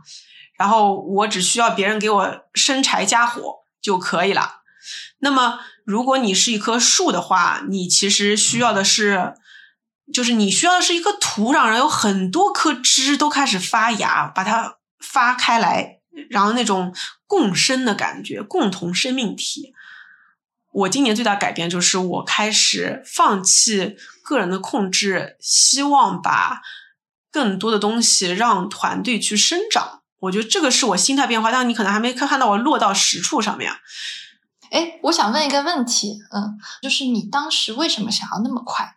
就是你有没有去内心的去想过，说我为什么当时要这么快？因为你也提到，其实刀法它不是一个常规意义上的那种企业嘛。就比如说你之前会有个蓝本说十年上市或者怎么怎么样，就是有人这样做。但是刀法它是一个比较全新的这样一个物种，但是你又想很快的去达到什么呢？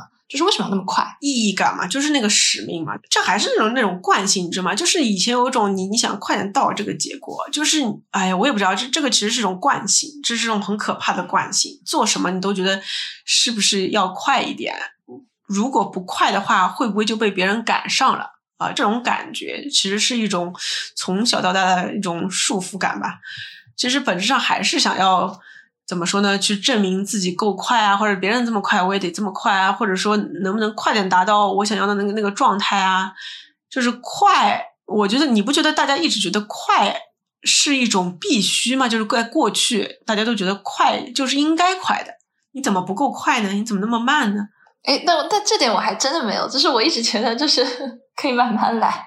我自己的性格就是不是那么的白羊座，就是很多人觉得白羊座是那种特别要快，就你是很典型的白羊座，但是很多人就永远不会猜到我是白羊座，他们会觉得就是你就是对于很多事情你会慢慢的观察一下，然后你再去做，不会很快的去一下子去冲这件事情。对，但是对，因为我比较急功近利嘛。哎，但是我刚刚其实听到你在回答的时候，你会有个点，我觉得还蛮蛮有意思，就是你会觉得说。我如果不快，别人会不会赶上我？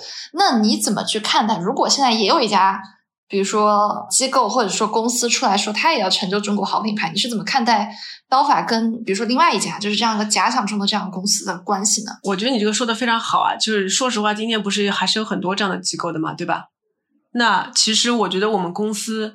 比较你会比较冠冕堂皇批啊，就是大家都会这么说的话，就是说这是一个使命，大家都要去做的。这个是这个行业其实是越大越广，大家都在做这个事情，是帮助行业推动的啊，对吧？那我觉得比较真实的一个回答呢是，嗯，你觉得道理是这样子，但是你会内心又害怕说，那我要是做的没他好，会会怎么办呢？对吧？会不会显得我很傻逼、很丢脸呢？这是也是很正常的，就是人是会有这种念头去想的，所以我这两个想法其实都有过。然后，但是后来，我现在就就在想的事情就是各自做好那一块。嗯，主要是我后来，因为我不是停下来去看了嘛。首先，我也发现成就中国好品牌这个东西没有必要成为一种枷锁，它应该是给我的一种指引，它应该像一个。北极星一样的指引着我往那个亮光走啊，让我们这棵树往那边长。但它一定不是一个赛车道，比谁更快到那儿。而且就是这个到那儿一定是要大家一起干的，就这个事情真的是这样子的。其次就是什么东西一定是我做的好，我做的可能比别人都更好的，我也很很明白。对吧？我也很明白这个事情到底是什么，所以在这件事情上，我不觉得它是一个比时间的事情，它更多的是谁能更专注的做好好的产品。这个是最近真的是在这样想，我就会发现，就是这个事情，我跟酸奶哥还聊过，我就说，哎，万一这个我们，我说我们要慢点，但是被别人赶上了怎么办呢？我真的跟他有过这个 conversation，很搞笑。我也很感激碰到他，然后也是他让我越来越开始开放了嘛，所以他就跟我讲说，你觉得这个东西真的跟速度有关系吗？然后还有就是竞争是有这么激烈吗？其实如果我们做的盯着是个百团大战，要抢占的是份额，抢占的是这个网络效应的这个速度，的确，我觉得是要快的。那现在是这种状态吗？不是的，那种快都是你自己的想象出来的嘛。对，这其实也是我觉得你你心态上比较转变比较大的一个点。嗯，对啊，但是你看啊，就是你道理都懂了，但是你做着做着，你又会觉得，哎，这个我们这个双十一是不是该目标定比去年高一点呀？然后保持一样的好吗？或者比原来的低，这样好吗？因为有很多过过去就是每年就是要涨的，然后你你突然之间变，这是为什么？今年大家不是说降本增效嘛？今年不再看规模 GMV，看利润嘛？哎，我前两天在想这件事情很有意思啊，就是假设大家都在增长的时候，你做这件事情，你其实是极其没有安全感的，对吧？就是人家在涨，我却是要提利润啊，这个其实是很难的。但是现在就是因为。我觉得中国人还是很有，我们中国人还是有很多从众的心理在的，就是因为大家都做不到，反而我觉得我也可以这样。哎，你觉不觉得大家其实现在心态是这样子的，而不是真正的关注利润了，而是哎也做不到，而且人家都在这么做，那我也这么做也挺安全的，其实是这么一种心态。哎，但是我觉得还是这是一小撮人会 今年这样想，但是。更多的可能，因为我我是祖籍浙江的，就是我们那其实一开始就是说我第一天就得有利润，我其实规模不是那么重要，我需要我第一天就有利润。我觉得这是就是两拨人的共识嘛，就是可能你所接触的比较呃偏精英，然后品牌经理人或者说这种或者就是品牌创始人，他们很多人就年轻一代的品牌创始人，他会更追求我的扩张，我的增速。之前没有那么把利润放到优先级前面，但是今年就是大家都这样，那就都这样了。对啊，没有生意的本质其实本来就是做利润嘛，消费品本来一直是做利润的。我觉得更多是因为前两年大家都在炒规模这个事情，就是带带偏了嘛，然后现在大家再回来，回来再去做利润。就关键是它的核心是规模开始萎缩。你知道你们你说的那种大家做生意就是利润增长，其实本质上规模也是在增长的呀，对吧？但是他们现在在说的事情是，我的规模可能不增长，而且反而萎缩，但是我的利润要保住或者利润上来。就比如说我我去年是十个亿，我今年只做八个亿，但是我把我的利润率从负一提高到百分之二，他们是在做这样的事情。我想给你来一波快问快答，就是我刚刚找了一些比较有意思的问题。好呀，好呀。如果你有能力改变自己生活中的一件事情，任何一件事情啊，你希望你能改变什么？我希望我爸能复活。嗯，理解理解。然后，你小时候最喜欢哪个童话故事？童话故事，我喜欢动漫，可以吗？可以。就是为什么你喜欢它呢？就是它给你带来什么影响？我喜欢《十二国记》，它不是个童话故事，它是个动漫。嗯，他是讲讲了一个很内向、很很害羞、很害怕的一个女生，最后变成女皇的故事。然后她最后在上登基的时候，她说了一句：“她说我希望大家废除贵礼，就不要再跪，真正站起来，人和人之间是需要平等。”啊，我就是很喜欢他这个建立自己的王国的这种这个状态，然后成为越来越知道自己要什么的那个状态。就我觉得你喜欢这个故事的，可能还有一个原因，是因为你觉得这是一个很。大女主的那条就是往上升的这个路径，然后就是它会潜移默化去影响你自己的一些行为，就是包括你刚刚说我想要快一点，我就想做比别人更好，会不会对这个这个故事其实会潜移默化对你有这些影响？我觉得是我先有这个想法，然后我才喜欢这个剧的。就是我觉得我就是觉得女性有很多的力量啊，就是而且要创造属于我们的王国啊，就属于我们的思想带来的新的变化。呃，否则不为什么叫女子刀法嘛？刚开始对吧？嗯，那然后分享一个不够完美但是深得你心的东西。不够完美但是深得我心的东西啊？嗯，或者说一个事情怎么样？就它不够完美，能不能分享一个人啊？可以啊，你说。我儿子。我你知道吗？我刚刚问的时候，我就在想，你问我为什么一定要是东西，我就知道你要说你儿子。就真的，我本来是希望他能够继承他爸的那个漂亮的双眼皮大眼睛的，结果他眼睛更像我吧？就因为这个事情吗？哎呀，真的是这个就是一个很真实的想法，但是真的也是觉得他这样也很棒，也很好，也很爱他。就是我，我本来一直在生孩子前说希望有他爸的眼睛，希望有他爸的眼睛，希望有他爸的眼睛，结果结果没有，就是没有。然后很搞笑，我说说希望有我的鼻子，有他的眼睛。哦，我说有他的身高，有他的眼睛，有我的鼻子，有我的嘴巴，嗯，这样就可以。结果回过来，除了身高是 OK 的，其他都是反过来的。跟生孩子就跟开盲盒一样。比如说，上帝在教我。上帝在教我，就是完全的包容和接纳另一个人的不完美。我说 OK，学会了，谢谢。没有想到是用这种形式，是吗？希望我儿子长大不要听到这期播客。哎，那如果不考虑赚钱和时间，你最想做的工作是什么？完全不考虑什么赚钱啊，什么什么这种。我自己真的觉得，我现在也没有在考虑赚钱做现在这件事情。我真的觉得现在做的事情是我。很喜欢做的事情，就是还是不会变，就是还是做这个。对，因为我考虑过，我不是我不是跟你说过，我很想做脱口秀嘛。但我后来想想，脱口秀我估计做两期就觉得无聊厌了，就是没有意义感，就是只是在搞笑。因为在中国做可能也做不出什么东西来，所以 我觉得现在做的就是最好的选择。了解，了解。哎，我觉得这个还蛮有意思，就是因为这是非常少的人能达到一个状态，因为大家基本上在回答这个问题的时候，你给出的答案都跟你现在做的事情不是很像，就是或者说是一个天差地别。哎，我跟你说，我我每隔一段时间就会问自己这个问题，就是如果说我现在任何束缚都没有，我到底想做什么？我的回答还是现在，就是说实话，我现在也没有太多束缚在吧。我觉得你这个方式启发我了，的确要隔一段时间问一下自己的这个。因为科科也是没有任何束缚的，就是很多枷锁都是你自己加给自己的嘛。这这个也是我最近才意识到的嘛，就我就觉得很多这种真的是你自己有一个假想敌，然后你会你会对那个假想敌乱挥拳，这是过去很长一段时间的一个状态。对对，嗯。哎，但是我今年有一个，就是就回到我刚刚跟你讲那个，就问你的那个问题嘛，就是你今年有一下子意识到一件事情是什么？我可以跟你分享一下我的，不知道对你会不会有启发？就是我原来会觉得我们很多人一直都在追求一个能给自己或者跟自己说，告诉你说你做什么决定我都会百分之百支持你，就是给你安全感的那个人。我今年意识到说。这个人其实是自己，就是这个人，你不可以把这个事情放在任何一个人的，就是任何一个他人身上，或者你也不能把这个寄托放在他人身上，因为这个寄托放在他人身上，它就是不稳定的。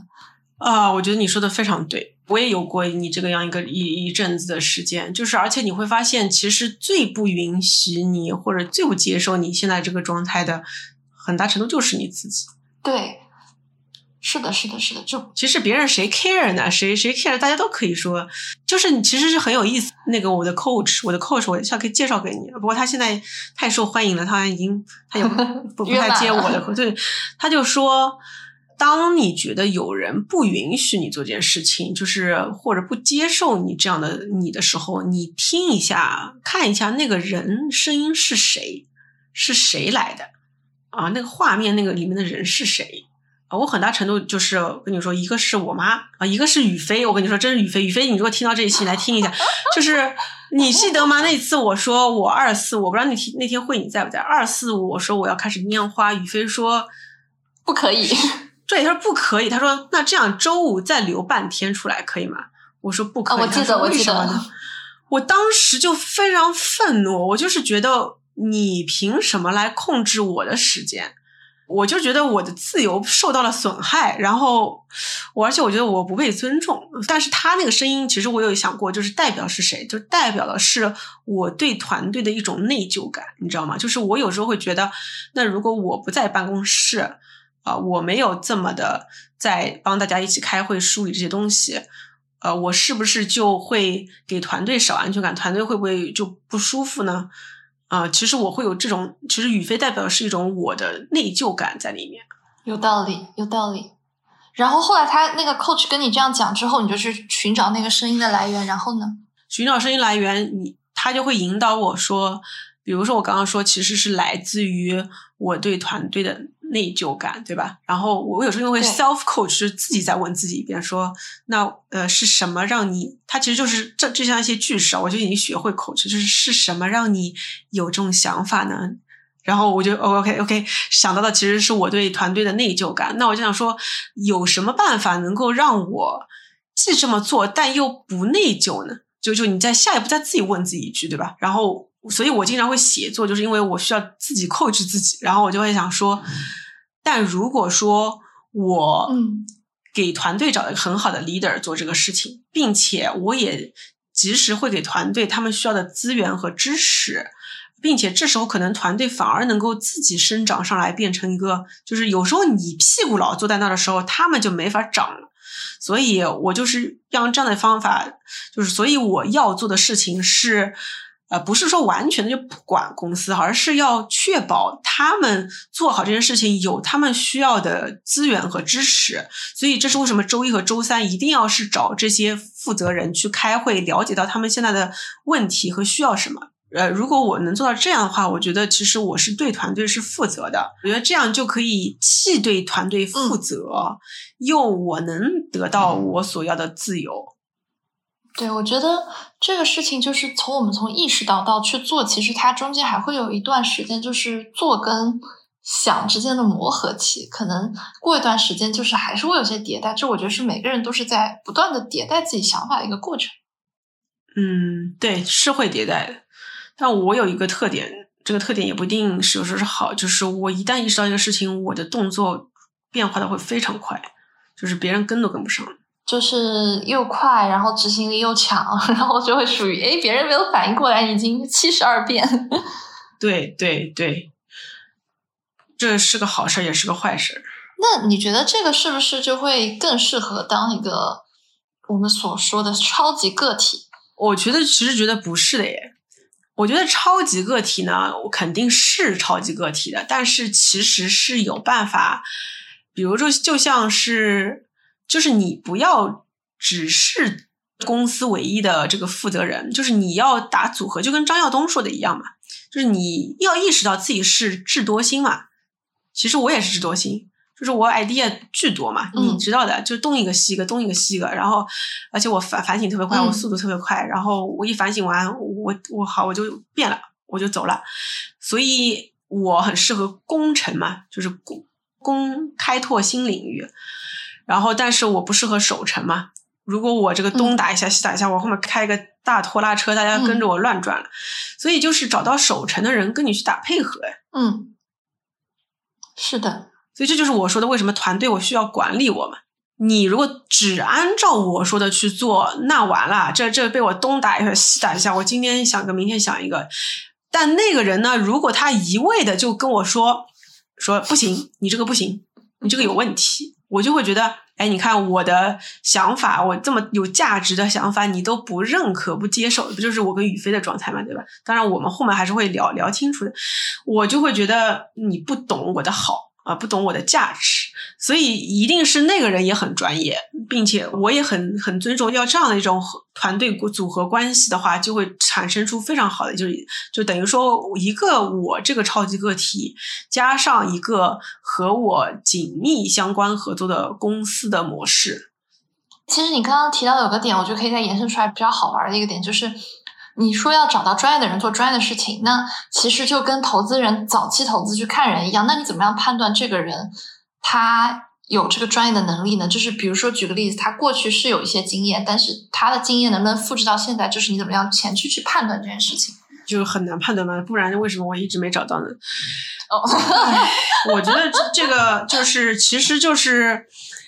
试错，不停试错，试错完总结，试错完总结，然后最后会发现，我现在发现，我不是需要一个人，我需要的是一个团队组合。比如说是瑶瑶加上 Ashley 加上这个宇飞加上谁，就是这种团队组合，可能是这样子的。那天我在跟俊平聊这个事情，大魔王，就是你看啊，就是有有一群这样的人呢，就是他本身是一个。超级个体，他是个 IP，他本身的能力是来自于他的灵感、他的创作，呃，它的强大的内容力和产品力，就是比如说像俊平大魔王，对吧？对。然后呢，但同时你又不甘于只是做个超级个体，做个网红，你其实很想要做出一个好的公司和产品出来的。就比如说，为为什么罗永浩动不动就要回去，还是要搞一个新的公司出来？那肯定是有强大的使命感在背后驱动他。单是做一个网红个体，达不到他的那个想要的意义感嘛？那难道你是因为你是个超级个体，你就不可能成就一个好的品牌了吗？肯定不是的。但他一定有他的矛盾点在。那怎么样才能，比如像樊登，嗯，樊登他的内容力极强。但真的樊登这公司需要他自己去管吗？肯定不是不是他管了，他管的时候，那那他才怎么去一个个把书讲出来呢？对吧？所以一定是有一个公司和个体的合作模式在里面，让雅诗兰黛夫人变成雅诗兰黛而不是变成呃凯莉 Jenner 变成凯莉 Jenner 那个网红品牌，只有网红没有品牌。呃，这个一定是要找到这个中间那个磨合点的。那你跟他聊完，你们觉得这个磨合点，它的最关键的步骤是什么？就是说，或者很多人没有做好的原因是什么？你说跟俊平吗？对，就是比如说，为什么很多网红他要做网红品牌，他做不了，就是他只能做一个网红，他没有办法去做延伸的这一块东西。我跟他没有聊别人啊，我们就是那天我不是发了一个什么我不想上班了，这个什么我准备一手干嘛？就二四五不上班，他就跟我说，他说你这个跟我想的一模一样，他说。就是一手拈花，一手之间，就是他说出来的嘛。他说其实是这样的，就是我们要做的是能够判断的创业者、管理者，就是能判断什么需要什么样的能力、什么样的品格的人过来做公司，然后还有就是要跟这样的核心的人去碰公司的大方向，这就是直见。但不是说你要去自己深入去做投放、去管供应链啊。所以这就是一手时间，一手拈花呢，就是说，那你剩下的时间，你就要做好你最擅长那个事情。那比如说俊云大魔王，他最擅长的就是，呃，去全世界找的好的配方素材，然后和他本身的那个内容的能力，他其实就该做好他这个 product manager 和 content creator 的这个角色，就是所谓的拈花。所以就是一定要做到，你既能了解。你作为商人创业者的那个角色，你该是什么状态？你一边又能做好你自己内心那个有灵魂散发的那个东西，就是你要做到这样的平衡的人，其实是很少的嘛。对对，就是很多人他是知道会有这个方向，但是他在可能落实的时候出了一些问题，所以就导致他最后没有办法去做成这件事情。对对对对对。所以其实知行合一挺难的，挺难的。但很有意思啊。嗯，这是一个在不断的让。自己越来越往想要的那个方向去靠的一个过程啊，对，但你想要的东西一直在变嘛。但是，就是我刚刚那个意思是知行合一嘛，就是知和行，就行一定是后置的，然后行就是比如说很多人是去为了就是体现他那个知嘛，就是用你的行为去体现你的那些观点的时候，其实会对对对啊，我懂你意思，会有一些偏差嘛。呃，这个东西就是螺旋式上升，就来自于这里的嘛。就是你看，我说要慢下来这件事情，我跟你说，你去看我五年前公众号绝对写过。我那时候是好像是一二三那时候工作拼到我就是呃干呕啊，在办公室。然后我那时候说，哎呀，这要慢下来，慢下来，慢下来。你看我五年后不是还在写慢下来，慢下来，慢下来。就是你每年对它的理解都不一样，而且你会发现慢下来是有条件的。慢下来的条件，我跟你说，这个现在整体的风平浪静，大家整体慢下来，绝对是一个很大的条件，让你有了很大的安全感。如果你只是原来还有超大红利的时候，你敢慢下来吗？就不敢的呀。对，有这个道理。哎，但是说到，就是因为你刚刚其实提到一二三嘛，就是就比如说，我们一般都会正常的问法是说，你在这么多工作年限里面，你会觉得说你自己做对了什么？但是呢，我反过来问一下，你觉得你这么多？年的，就是比如说职场生涯里面，你觉得你有件什么事情你是做错，但是你又觉得他应该可以做得更好，可以可不可以分享一下？哎，我觉得真的没有做错什么。我我其实这就就没有任何一个什么选择上的错误吗？嗯，因为我觉得他最后都变成一个很好的一个教训，或者说很好的一个。让我成长的东西了，所以我觉得他没有任何，我觉得我在选择上面做的都是非常对的决定。我回头来看啊，我每一个决定我都觉得做的非常的好。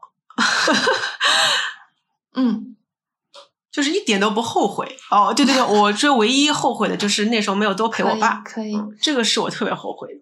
但职场上我没有哎。就是我，因为我比如说，你看啊，就是我虽然说一二三那时候做了一个被骂死的 campaign，对吧？但是就是因为那个 campaign 让我对品牌和增长的这个事情的意义和品牌到底是什么意义和到底要怎么做营销，我有了非常深的一个感想和感触。就如果没有做那么一次，我可能不会这么去关注品牌这个东西，它到底有什么 pros and cons 的。所以我觉得，就是该大胆的时候大胆，然后该尝试时候就尝试。我就觉得做的最对的事情就是一直在探索，一直在尝试。哎，那如果让你自己去做一个品牌的话，你会去做什么呢？就是不是个人品牌啊，就是我们更常规意义上的品牌。你说消费品牌吗？对。呃，首先啊，我之所以没有做消费品牌，就是因为我觉得我不合格啊，因为我觉得我还之前对产品的理解就是很浅嘛。其实我就是个营销人嘛，我觉得我对产品是没有这个敬畏心，而且也没有一个专门的品类。我觉得我的认知是超越大家的，呃，所以我觉得我对消费品其实还是很有敬畏心的。我认为做个网红品牌不难，难的是做一个。真正在我心中定义的好的品牌，不是我们刚刚说了吗？你要用，你要找到一个人群，然后能够，呃，去用产品解决他们的问题的。所以今天对我来说，刀法在我眼里就是一个品牌呀。我我解决的是营销人的问题啊。我觉得，而且也是我能力范围内能做到的。但是如果说有一天我的认知水平对消费品理解和消费品找到了个很好的产品和供应链的合伙人的时候，我觉得我大概率可能会去做一个跟户外运动。相关的生活方式品牌，哎，为什么是户外运动？这最近还在跟哪个朋友聊聊到这个事情，就是你有没有发现，很多最好的品牌其实跟旅游、跟户外其实都很有关系啊，比如说 Nike 啊、Patagonia 啊、啊 Lululemon 啊，其实。因为他的那个在户外和运动的这个过程中的那种精神意志的形态，天然就是非常符合品牌的功能性加精神性的这种状态的。哎，但是这个事情其实我们之前，当时我还在 VC 的时候，我们有讨论过。他比如说这种运动类品牌起来，他都会绑一个运动，但是现在能绑定的运动不够多了，就是大家当时会发现这个问题，他们说。就是比如说，像耐克起来是绑了篮球，Lululemon 起来是绑了瑜伽，但是现在好像都绑完了耶。哎，其实我真的觉得不不一定只是运动，当然运动是个很好的载体啊。这个因为我们不是也经常在研究 Lululemon 嘛，呃，我觉得就是户外整体，比如说包括像飞盘、登山这些，虽然很小众啊，所以不能只绑一个运动了，因为运动真的不多了。呃，但是我觉得户外整体的这个。包括环保啊，这样一些生活方式里面，但是现在还没到那个时间段，所以呃还是有机会的。但是你看啊，就是我那个朋友在在跟我说，好像是范阳嘛，他在说，你看爱马仕是在马车上，然后路易威登 LV 是在旅行箱，你会发现都是在 on the go，就是都是在旅行的过程中，在一个外面的这个移动过程中。找到的这个品牌，其实，在移动过程中，在外部其实还是有很多灵感，就是它不一定最后是个运动品牌嘛，它可能就是跟这个就生活方式跟户外，我觉得是我有很多的未来的关联点。尤其是现在，你看大家越来越想要走出去，去去找到自然的这种感觉，我觉得通往自由的路是不可逆的，所以后面一定会跟这这个这个相关的一些品牌会出现。哎，我觉得你说这个很有道理，这的确就是一个。真大趋势，大趋势，就是大家越来越想往外面走。这个外面就是各种意义上的外面。嗯，对，就打开自己也是各种意义上的打开嘛。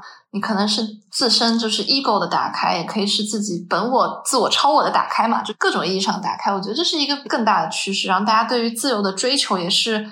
会去追求各种意义上的自由，它不像局限于说我是一个在格子间里的自由，在房子里的自由。那我想去接触更外部的，就更户外的这种，对吧？就是我觉得这其实也是我们 call back 一下今天的主题嘛，自由这个事情。嗯，对的。我真的觉得人通往自由的路是不可逆的。我我最后说一一个，就是也是我最近在跟另一个决定把公司关掉、全部 remotely 合作的一个创始人聊的时候，他给我的一个启发，就是我们最终就是说我前面不是说有几个东西其实是我很难摆脱的枷锁嘛，一个就是快，对吧？一个是控制。呃，快和控制是相辅相成的，然后它背后有你的 ego，有你想要证明的东西，也有你给意义感、给你使命感带来的枷锁。呃，但还是有一个点，就是说，为什么你害怕失控的感觉？就是为什么害怕失控？其实你有时候会担心说，呃，你不去管它了，或者说你放开一点了，它会不会有有些地方就裂开？当时他给我一个回答，他说。那其实跟反脆弱那本书说的很像，就是，但他每次会发现裂开的地方，就会有新的东西长出来，或者就是裂缝的地方才有阳光照进来嘛。就是我觉得那有什么那几句话，我觉得这句话说的非常的对，就是你回想去看，说有时候真的是挫折的时候，或者一些断开的地方，才会有，就是裂缝中才会有一些花朵长出来。我我觉得我特别喜欢这种感觉。所以，我觉得臣服于当下这种 go with the flow 啊，这种感觉是没有安全感的，是很失控的。但就是那一刻，你就变成了一棵树嘛，你就觉得，哎，我在阳光下，我在从那边长出一个果实。你真的是在接盲盒，你你就不确定，因为现在当下就是个不确定性，在不确定性下，如何能够在一个漂泊的海洋下，你你成了一碗。小船，然后你想要逆风向上，原来我们就是乘风破浪嘛。你一直在说乘风破浪姐姐，对吧？你很想要说我逆天改命，我命由我不由天。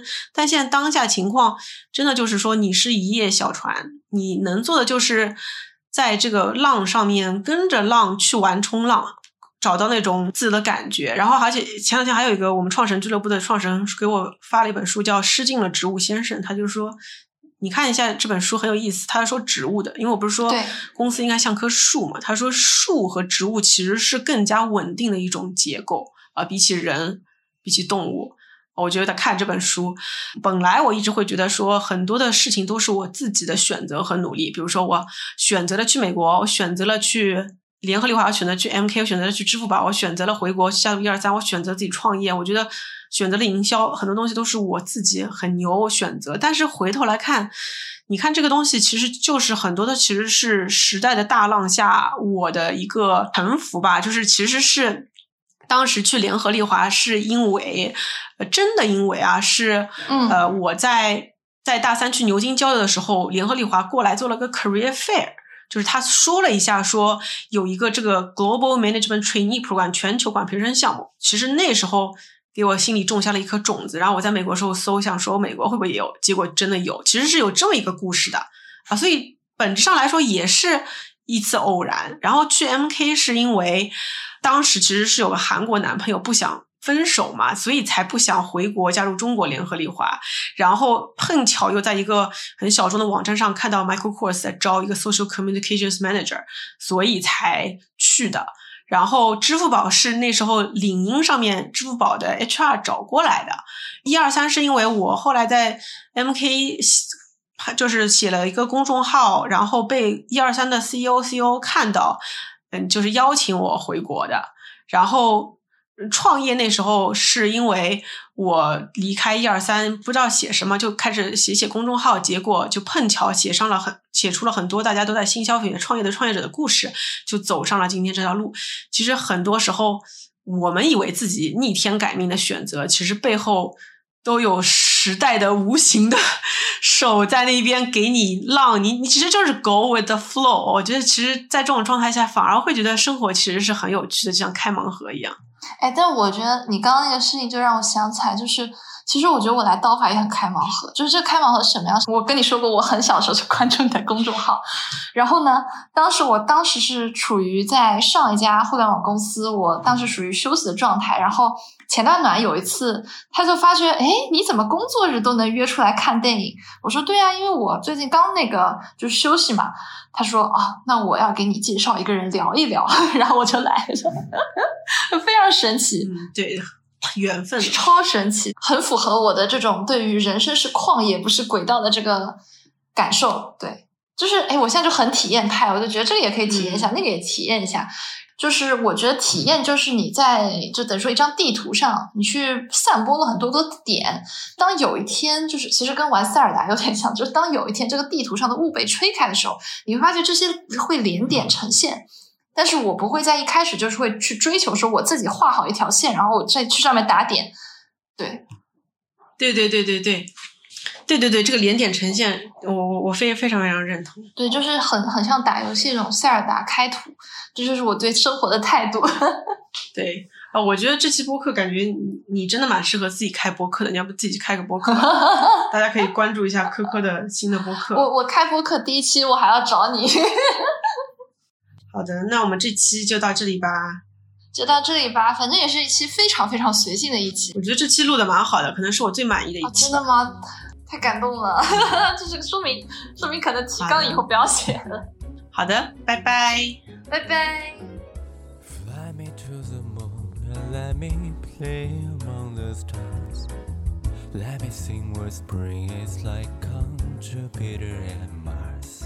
In